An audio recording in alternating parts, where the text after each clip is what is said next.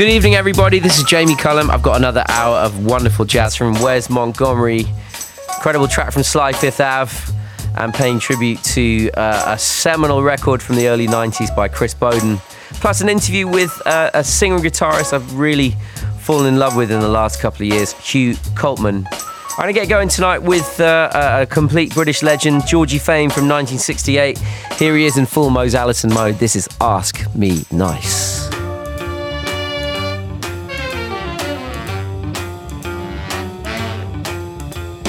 I just got here day for yesterday. It won't be long and I'll be on my way. These few days that I'll be around, please don't try and bring me down. I made my entrance on a Greyhound bus.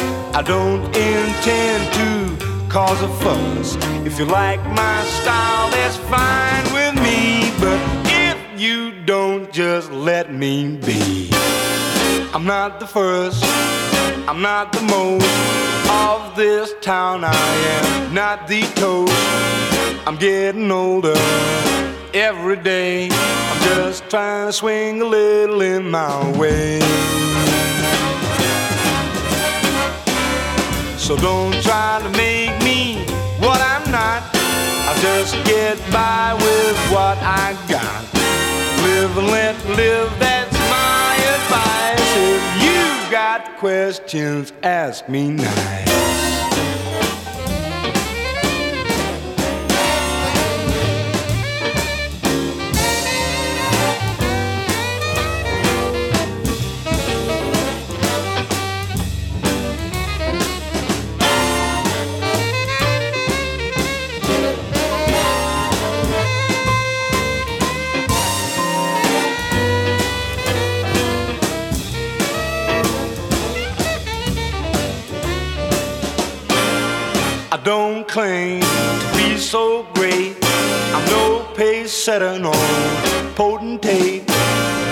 Got some kids and I got a wife. I'm just trying to swing my way through life.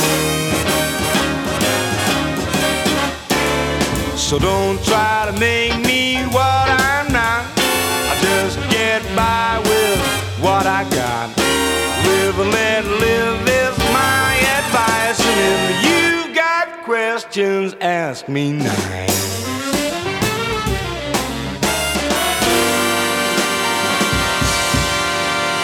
Georgie Fame from 1968, opening up the show from the album The Third Face of Fame. Uh, and that's stuff full of British legends. That album, Derek Wadsworth, Tubby Hayes, and Harry South are doing the arrangements on that record. Ronnie Scott plays the saxophone. Gordon Beck on the piano. And John McLaughlin and that was a, a version of the Mose Allison song. Uh, I hope you're enjoying the music wherever you are. I'm going to play you something now from the guitarist Wes Montgomery, who recorded this album 59 years ago this week. It's a great jazz guitar album. It's called The Incredible Jazz Guitar of Wes Montgomery. Uh, I don't. I don't imagine they had a long session working out the title for the album because, well, it sounds like this. Wes Montgomery, this is Airegin thank you.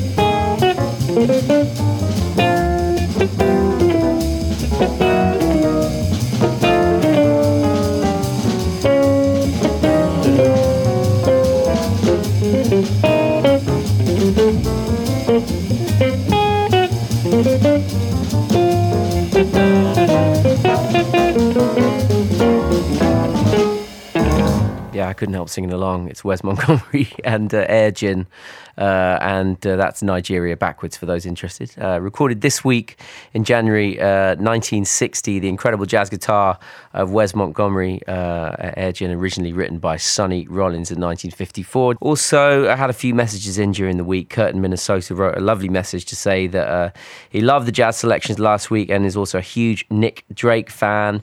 And Rick also wrote in, he listens to the show while he's out delivering online shopping, and he says he enjoys the mix of all kinds of music with roots back to jazz. Yeah, that's definitely what I'm trying to do in this show. Glad you uh, are enjoying that.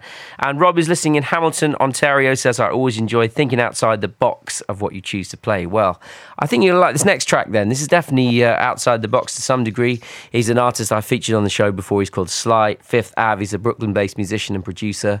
And he made this great record, this tribute to Dr. Dre. Uh, always been a fan of Dr. Dre, the producer, uh, and uh, you know what he's the music he's made over the years. And you know, I was listening to him long before I got into jazz for sure. And I just think there's something about his music that obviously it's not jazz music, but it draws from the history of music, uh, with the samples it uses, the feel, the the use of beats, the use of uh, uh, drums, and the way the music kind of fits together. So it makes total sense that an artist of the caliber of Sly Fifth Ave, the way he's put together this orchestral tribute to Dr. Dre. The album's The Invisible Man, covers of songs of Dr. Dre with a jazz orchestra. Here is his version of Let Me Ride, featuring the vocals of Jimetta Rose. This is out now on True Thoughts. Ladies and gentlemen, bienvenue au Jamie Cullum Show sur TSF Jazz.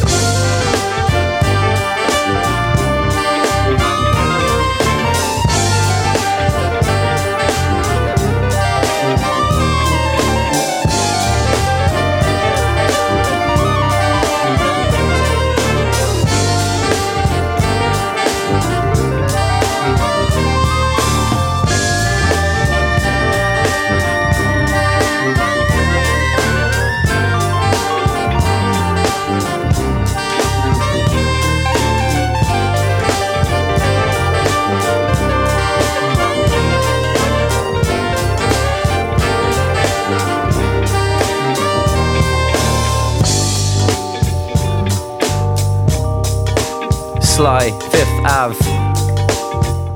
Let me ride.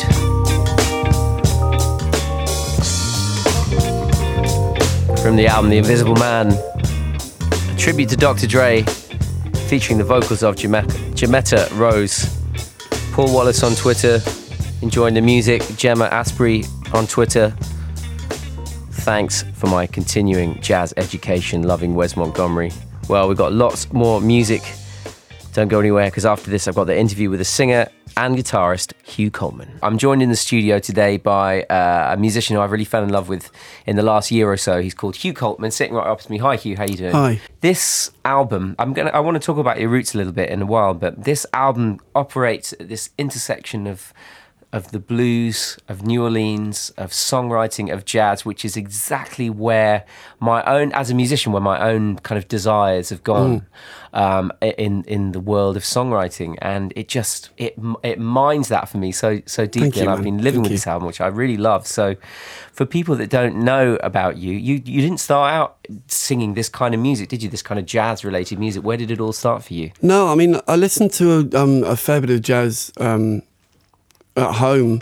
But I guess in the UK, I mean, I'm from the West Country. In the UK, there's not that many outputs for playing jazz. what do you mean? I don't know what you're talking about. West Country is the New Orleans of. Uh, so you know, I mean, I was in a I was in the band for for a long time, which was which was great fun. A really good band called the Hoax, uh, which was very much blues. You know, I mean, I started off playing in pubs.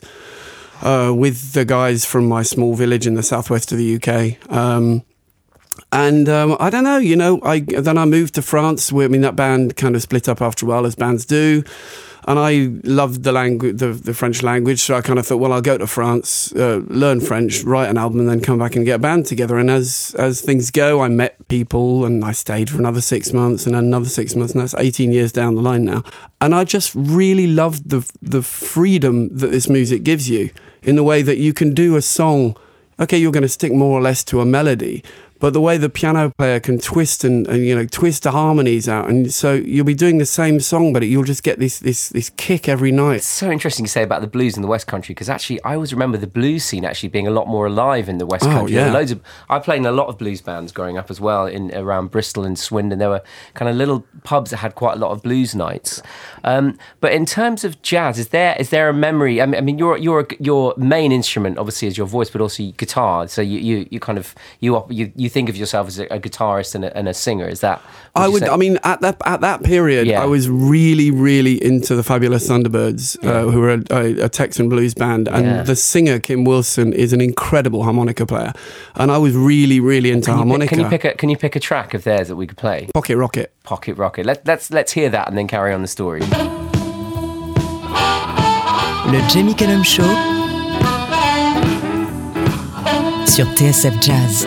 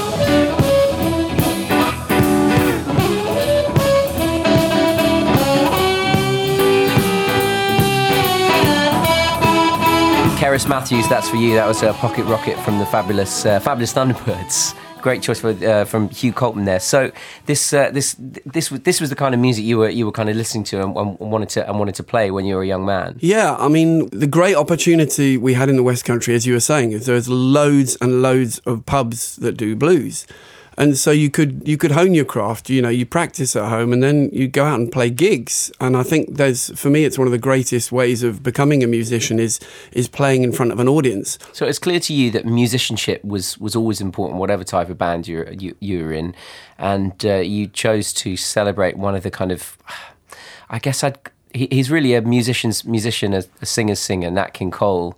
Um, it kind of encompasses everything that a, a, kind of musician who's also an entertainer should should be. I think. Yeah, a ridiculous piano player as Um, well. Yeah. I mean, if he never sung a note, it wouldn't make any difference. And also, if he never played a note, it wouldn't make a difference. He'd still be held in such high regard. Yeah. So, what? Where did where did the love for Nat King Cole come? I think the the the the déclic. I'm using a French word now. I can't think of the English one. the kind of switch that came in my head. I saw this amazing a cappella version of Mona Lisa. Uh, on TSF, uh, this the French radio station, where he does this uh, a cappella version of, of Mona Lisa, and I mean, for me, it's he's the voice.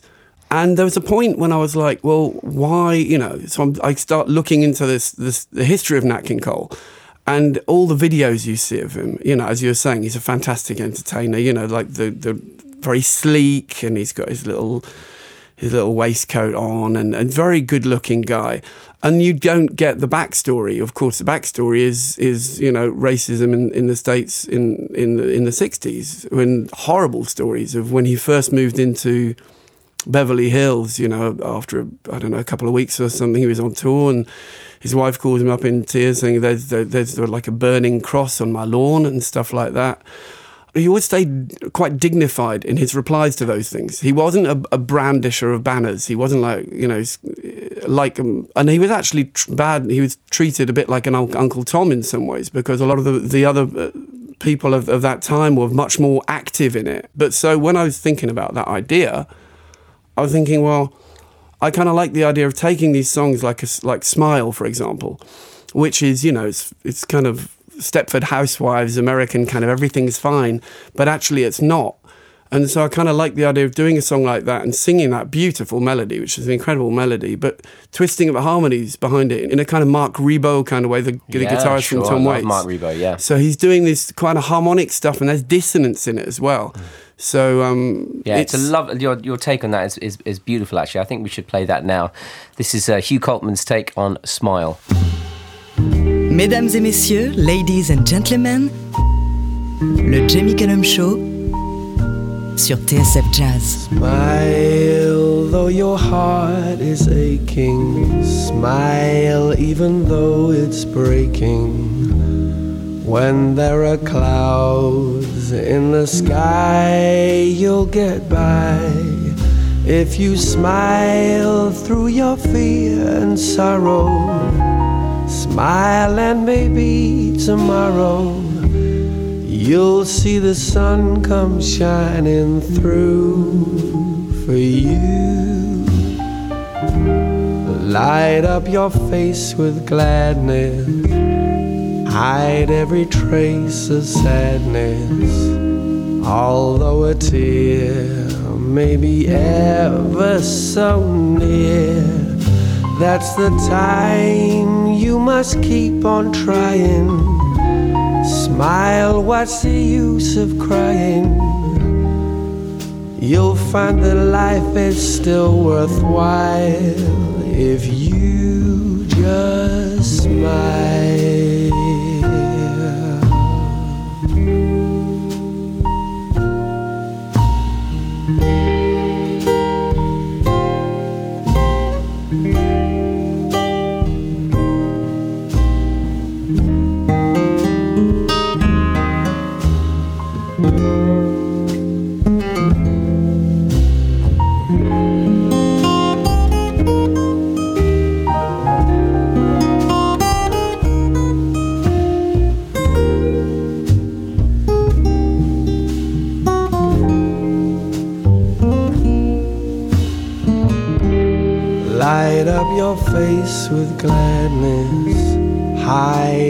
Trace of sadness. Although a tear may be ever so near, that's the time you must keep on trying. Smile, what's the use of crying? You'll find that life is still worthwhile if you just smile.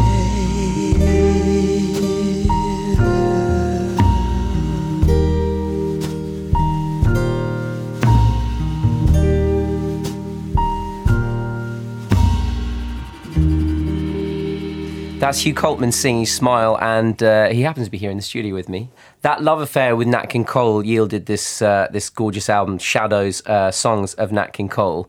But really, what the, f- the first way I fell in love with your music was through hearing this most recent album, um, which is called Who's Happy. Happy? It begins with this love for New Orleans. Was uh, how, how did this love for New Orleans begin, and, and how did it lead you to make an album that is steeped in this tradition and sound and kind of sweat of New Orleans? Well, I don't know where it came from. I think that's it's a music that I've heard for a long time without really noticing it. But then I started getting back into it with Clarence Williams and, and, and people like that. And and then also, I mean, like like everybody, I watched Treme. Hey, And it, I mean, it, was- it was fantastic because not only it's steeped in music, but it's the, the tradition of the of. I mean, it's such a ridiculous melting pot there. I hmm. mean, you've got so you've got you know West African influence coming in, you've got Cuban influences coming in, and then you've got the whole Acadian Cajun thing going off. And it makes this this ridiculous melting pot that works. I was there four four months before I recorded because you know being in Europe or England, England or in France, and you decide you want to make a record, and it's you feel that the songs you're writing are going that way. And yeah, I, you know, I kind of had this idea of maybe I'll go to New Orleans to record it, but I, I didn't know anybody in New Orleans, and I'm thinking, oh, this is s- stupid. I know loads of great musicians in France and in England. I'll just, you know, I just went, and when you're there, you just go up and say, "Hey, what are you doing in three months' time?" Because I'm going to make a record, and then you know we found a studio, and when you're there, it becomes so much easier. I'm going to play a track from the album now that is, uh, I think it's it's a great kind of entry point to the album. And it's it's the, it's the track that immediately kind of wanted me to listen to the rest of it. It's called Sugar Coated Pill.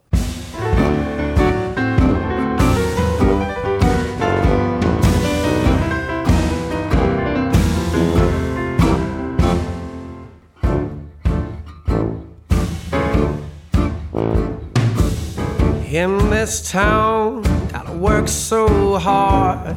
Put breakfast on the table and gas in the car. She's working at the food mart till after two. The kids watch too much TV, but what you gonna do? And the guy on his phone, he talks so loud. It's an oratory man, he ain't proud. Mortgage payments tripled in subprime's head. He's always been in a job, but now that don't mean shit. Well, the sugar coated pill, sugar coated pill. Take one every morning to cure your ills. Well, the sugar coated pill,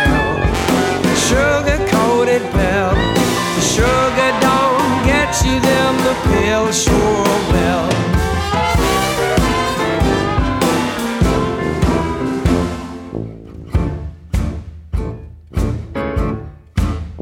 Well, the waitress calls you sweetheart and asks you where you're from.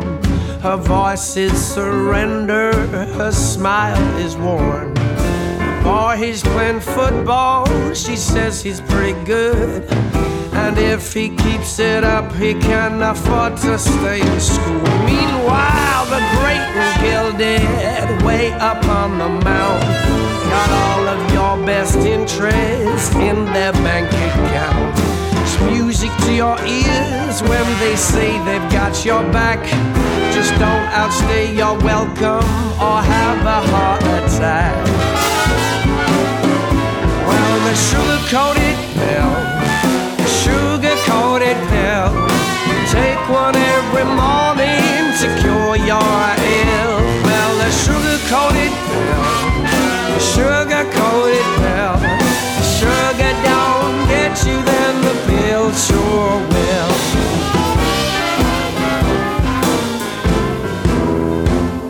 Well,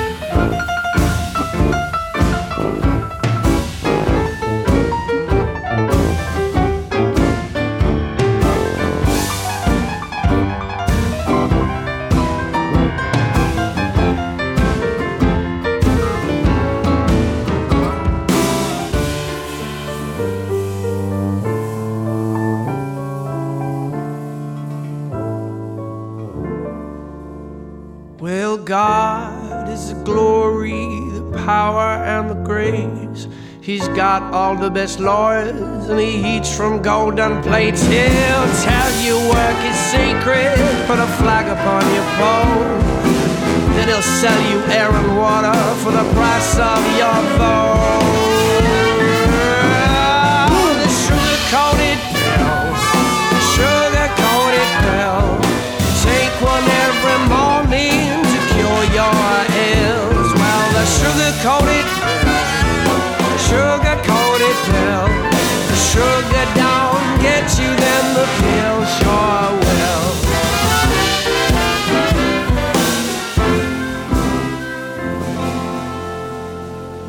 That sugar coated pill from Hugh Coltman from his uh, latest album. It's called Who's Happy.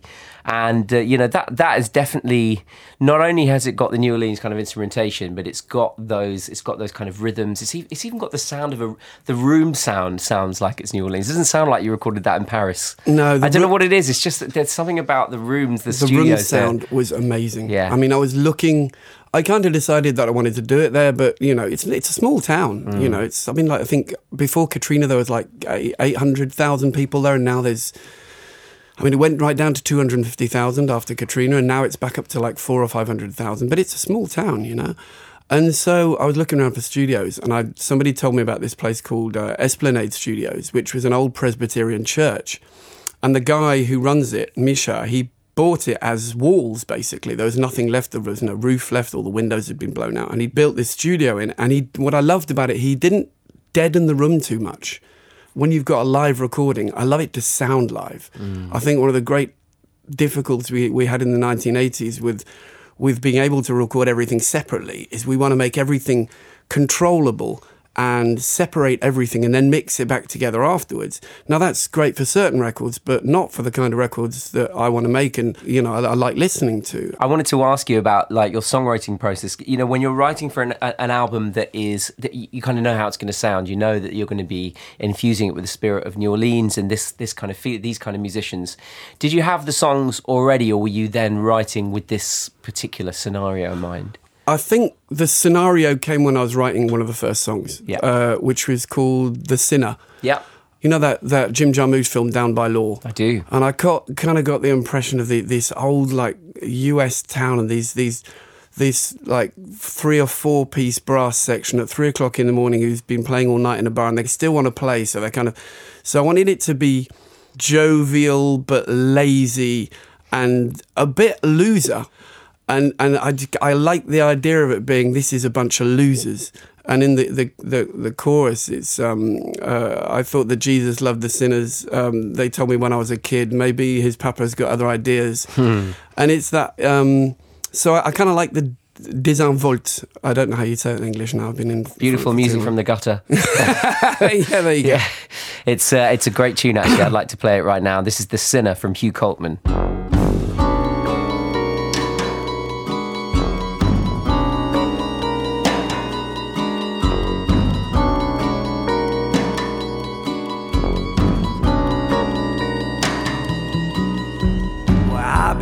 Laid up in my bed for days.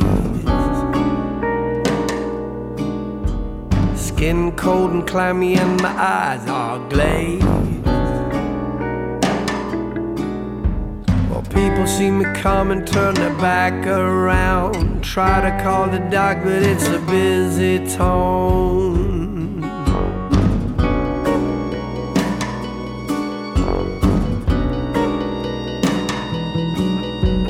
I hear the mouths a clack in this judgment day.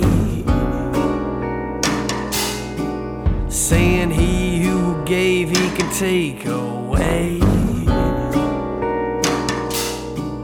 Well, all this generosity bound up tight. Don't stop the babies crying in the dead of night. I thought that Jesus loved sinners.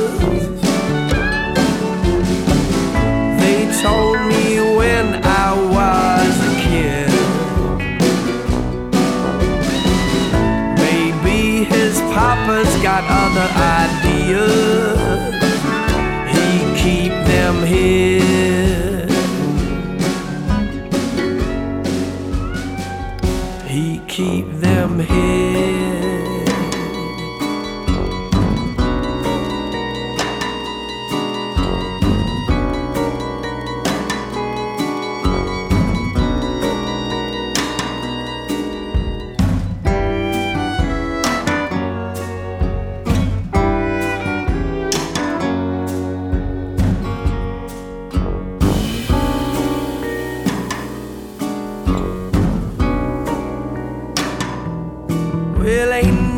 Nothing I've done that gives me shame. Oh, it's the hunger in my belly is the one to blame. Well, first to take your strength till you're dry and old. Then they bring the band to carry off your soul. Oh, I thought that Jesus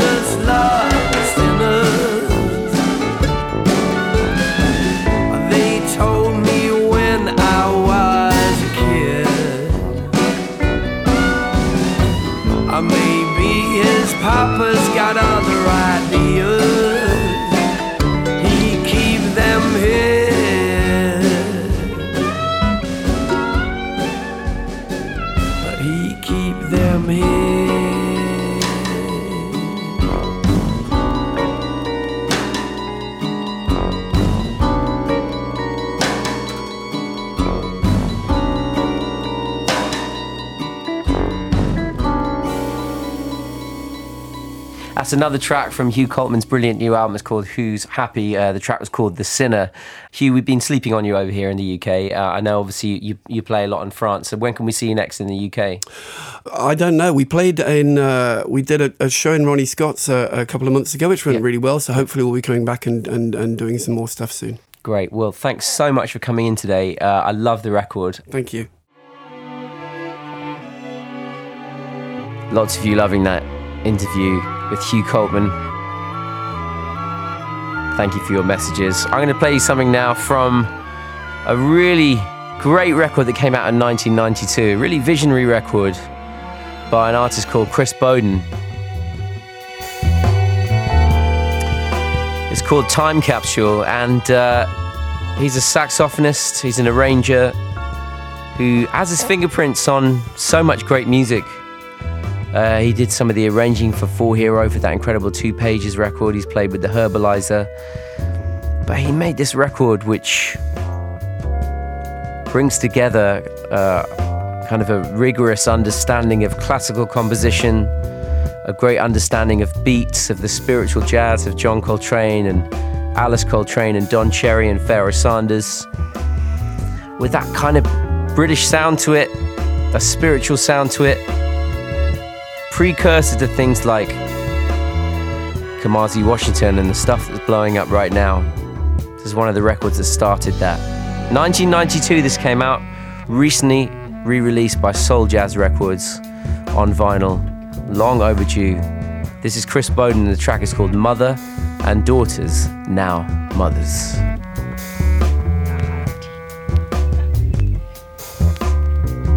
Ladies and gentlemen, bienvenue au Jamie Cullum Show sur TSF Jazz.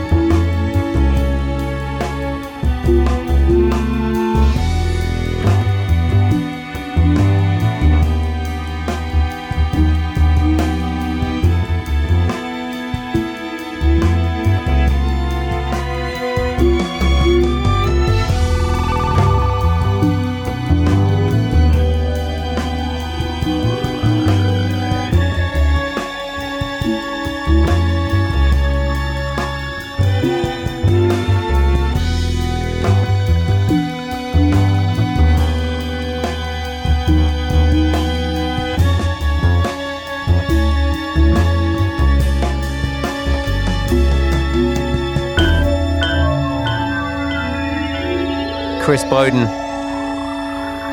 Mother and Daughters, Now Mothers, is the name of the track. From 1992, it's an 11 minute track. I managed to play uh, a good chunk of it, but I suggest you check out the album Time Capsule. It's uh, such a visionary record. So much good stuff on it, and it still sounds so fresh. Prove that you could get some of the best jazz musicians onto a record and really hold down the heaviest grooves you can make. Inspired by funk, inspired by what was going on in the music world in 1973, but with that Herbie Hancock sound, the groove of Harvey Mason on the drums, Paul Jackson on the bass, Bennie Maupin on the saxophone, Bill Summers on the percussion. It's a fresh version of Herbie Hancock's earlier hit Watermelon Man, made for the album Headhunters in 1973. Such a great track.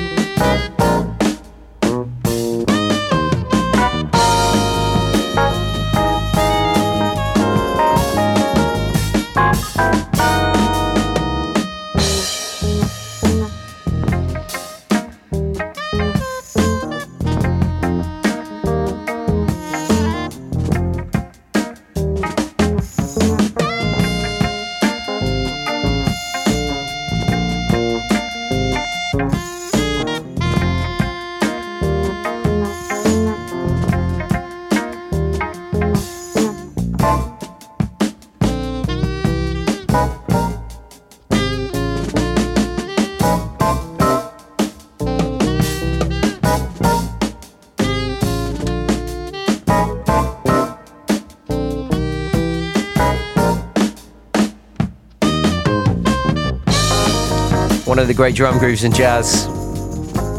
In funk, one of the hits of jazz, Watermelon Man from Herbie Hancock and his Headhunters Band from 1973. And that has Harvey Mason on the drums playing that incredible groove. Written, of course, by Herbie Hancock on the Fender Rhodes there and Paul Jackson on the bass. All right, it's time to hear some Mahalia Jackson, and this is I'm going to wait until my change comes.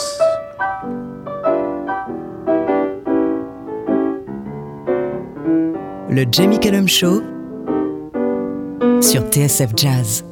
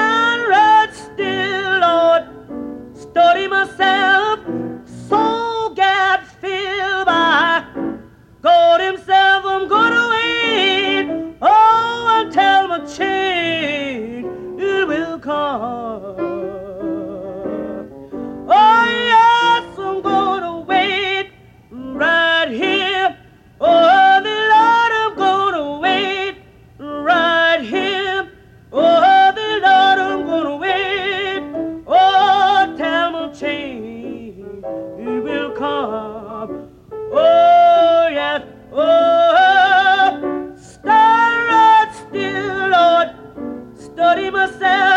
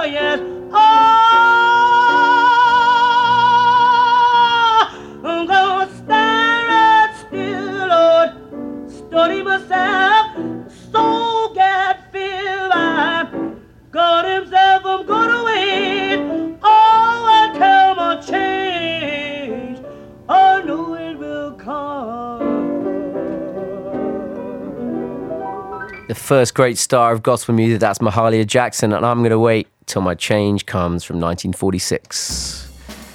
And that's nearly all I've got time for tonight. I got one more track to play for you.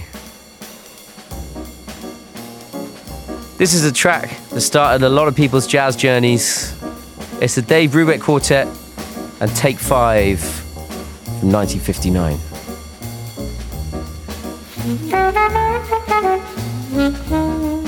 Thank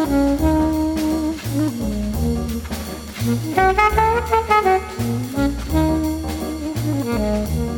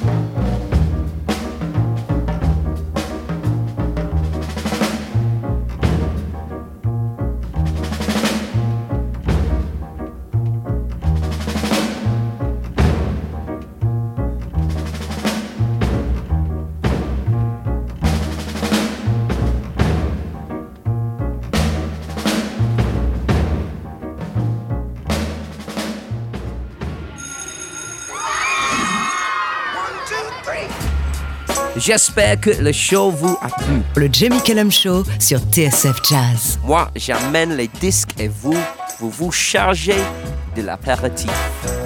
That's right. That's right. That's right. That's right. That's right. That's right.